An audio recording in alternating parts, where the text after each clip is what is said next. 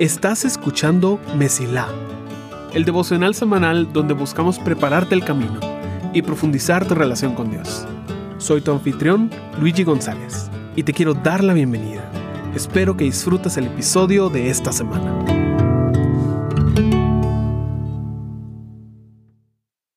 Bienvenido a la semana número 3 de nuestra serie titulada Retos del Pasado.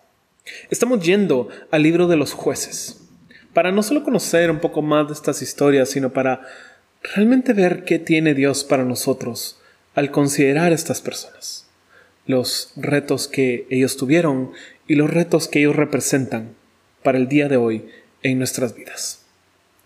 Hemos hablado de Gedeón y cómo es un sincero reto encontrar en quién estamos dependiendo. Podemos tener una victoria, pero si no reconocemos de dónde viene, no vamos a depender más de Dios. Hablamos de Débora y de la importancia de preguntarle a Dios, ¿qué quieres de mí? Platicamos de cómo se trata del rol que Dios tiene para nosotros, no del papel que nos imaginamos en nuestra propia historia. Y hasta ahora hemos hablado de dos jueces muy famosos, la mayoría de cristianos han escuchado de Gedeón, han escuchado de Débora. Pero hoy te quiero hablar de un juez menos conocido, que tiene una historia un poco más extraña. Quiero hablarte de Jefté. Jefté es muy interesante porque gran parte de su historia parece ser pues lo normal. Hemos hablado del ciclo en el cual caerían los israelitas una y otra vez, de están bien con Dios, están agradecidos. Y con el paso del tiempo empiezan a adorar a otros dioses, a aceptar ídolos y dioses ajenos y empezar a adorarlos a ellos. Y después de un tiempo Dios los entrega en las manos de alguno de sus enemigos. Israel es oprimido y naturalmente empiezan a clamar nuevamente a Dios. Dios levanta a alguien, un juez, quien los lidera. Y por un tiempo los israelitas otra vez están agradecidos antes de empezar el ciclo nuevamente. Y eso es lo que escuchamos en las historias de los jueces. En este caso eran los amonitas. Conocemos que Jefté, y eso está en el capítulo 11 de jueces, Jefté Galadita era esforzado y valeroso era hijo de una mujer ramera y el padre de Jefté era Galaad. Pero la mujer de Galaad le dio hijos, los cuales, cuando crecieron, echaron fuera a Jefté, diciéndole, No heredarás en la casa de nuestro padre, porque eres hijo de otra mujer. Huyó pues Jefté de sus hermanos y habitó en la tierra de Tob, y se juntaron con él hombres ociosos, los cuales salían con él. Jueces 11, 1 al 3. Y aquí conocemos varias cosas. Primero, como empieza, dice que Jefté era esforzado y valeroso. Y luego que él tenía una situación peculiar con su familia. Y que esa situación le había llevado a ser pues, básicamente expulsado. Por eso es una gran sorpresa cuando los hijos de Amón atacan y hacen guerra contra Israel. Los ancianos de Galaad van a traer a Jefté y le piden que sea su jefe esté entendiendo lo que esto significaba. Quiere asegurarse de que ellos entiendan que después de esto Él va a seguir siendo el jefe. Y empieza un conflicto. Y la estrategia de Jefté y cómo encuentran la victoria no es necesariamente el enfoque de hoy. Lo que nos interesa es lo que sucede en el versículo 29 del mismo capítulo 11. Dice, y el espíritu de Jehová vino sobre Jefté y pasó por Galaad y Manasés, y de ahí pasó a Mispa de Galaad, y de Mispa de Galaad pasó a los hijos de Amón. Y Jefté hizo voto a Jehová, diciendo, si entregares a los amonitas en mis manos, cualquiera que saliere de las puertas de mi casa a recibirme, cuando regrese victorioso a los amonitas, será de Jehová y lo ofreceré en holocausto. Jueces 11, 29 al 31.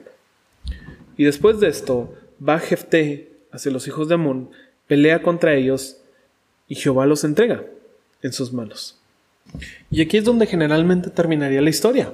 Bueno, ellos regresan a los caminos de Dios, regresan a adorarlo. Y de por sí ya habían deshecho los ídolos. Pero Jefté hizo un voto. Jefté hizo un voto. Y la tragedia este pasaje es que la persona que sale a recibirlo es su hija. Sale ella sola. Y Jefté se lamenta, diciendo, ay hija mía, en verdad me has abatido, y tú misma has venido a ser causa de mi dolor, porque le he dado palabra a Jehová y no podré retractarme. Versículo 35. Jefté termina sacrificando a su hija después de darle dos meses. Y esto es algo duro. Es algo difícil. Y podríamos pensar muchas cosas. Tal vez pensamos en que qué mala decisión tomó Jefte en ofrecer este tipo de voto delante de Dios. Tal vez pensamos en qué mala suerte que justo fue la hija. Tal vez pensamos que injusto Dios, sabiendo todo esto, lo permitió. Pero no sabemos qué está pasando detrás de bambalinas. No sabemos qué es lo que Dios está haciendo.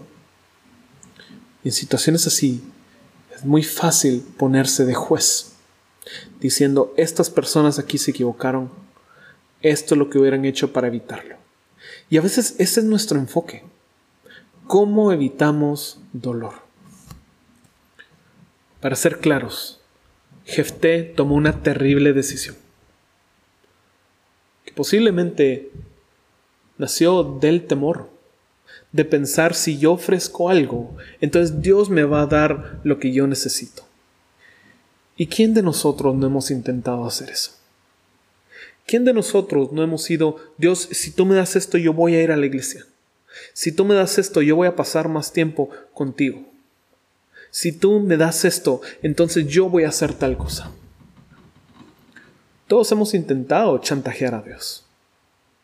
Y a veces incluso lo hacemos antes, diciendo, me voy a levantar temprano, voy a tener mi devocional, voy a ir a la iglesia y entonces Dios va a hacer algo, Dios me va a bendecir y Dios me... Es muy valioso buscar a Dios. Y la devoción es algo maravilloso que muestra un corazón agradecido y enamorado de Dios. Pero no podemos controlar a Dios. Es algo que todos debemos recordar. No podemos controlar a Dios. Cuando vemos esta historia, para ellos, para Jefté específicamente, tal vez pareció como ya que yo le ofrecí algo deseable, algo que honrara a Dios, por eso Él me dio la victoria. Cuando realmente la razón por la cual Dios da la victoria es porque Él es bueno, Él es justo, Él se deshace del mal y él hace bien a todos. Jefté no recibió la victoria porque haya ofrecido un holocausto. Dios en ningún momento le ha pedido eso. ¿De dónde viene esa idea? Pues de los ídolos a los cuales ellos han servido por tanto tiempo. Ya sea que ellos lo inventaron o que otros les enseñaron que estos ídolos requieren sacrificios para entonces bendecirlos. Y uno dice, bueno, pero es que Dios también requiere un sacrificio. Sí, pero no para bendecirnos. Requiere un sacrificio porque nosotros hemos roto su ley, le hemos escupido en la cara a nuestro Creador, alejándonos de Él, diciendo, no te necesito. Y nosotros merecemos el castigo y el sacrificio que Dios quiere.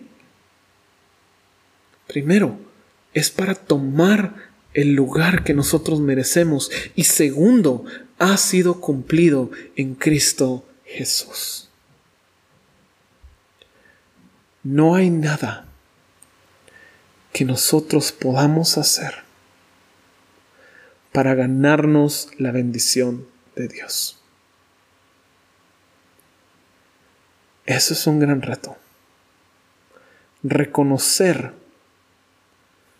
que la gracia de Dios viene por la gracia de Dios, que no es una recompensa de nuestras acciones, que no es una medalla para la excelente persona que somos, que no es un premio para nuestra vida cristiana ideal, que simplemente viene porque Dios es bueno y Él es amoroso.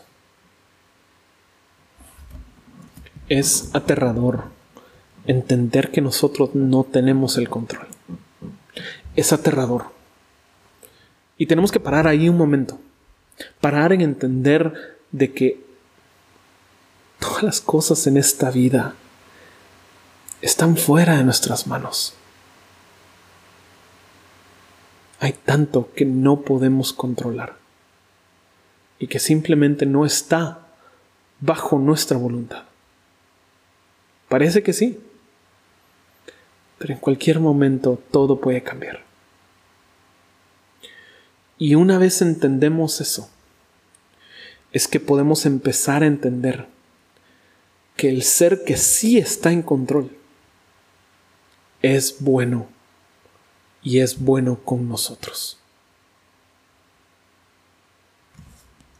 Nunca hemos tenido el control, pero nos aferramos a una ilusión de control especialmente en nuestras oraciones y cuando queremos algo de Dios.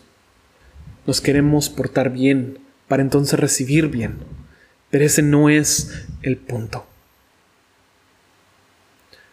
Así que el reto realmente es el siguiente. ¿Estamos dispuestos a soltar nuestra ilusión de control? ¿O queremos seguir viviendo nuestra vida tratando y fallando de chantajear a Dios. Ese es el reto que nos pone la historia de Jefté. En ver cómo decisiones humanas con buena intención, decisiones humanas que tratan de tener el control, pueden llevar a la tragedia. Deseo que puedas soltar el control confiando en el ser que es infinitamente bueno y que tu camino se mantenga siempre despejado. Gracias por escuchar.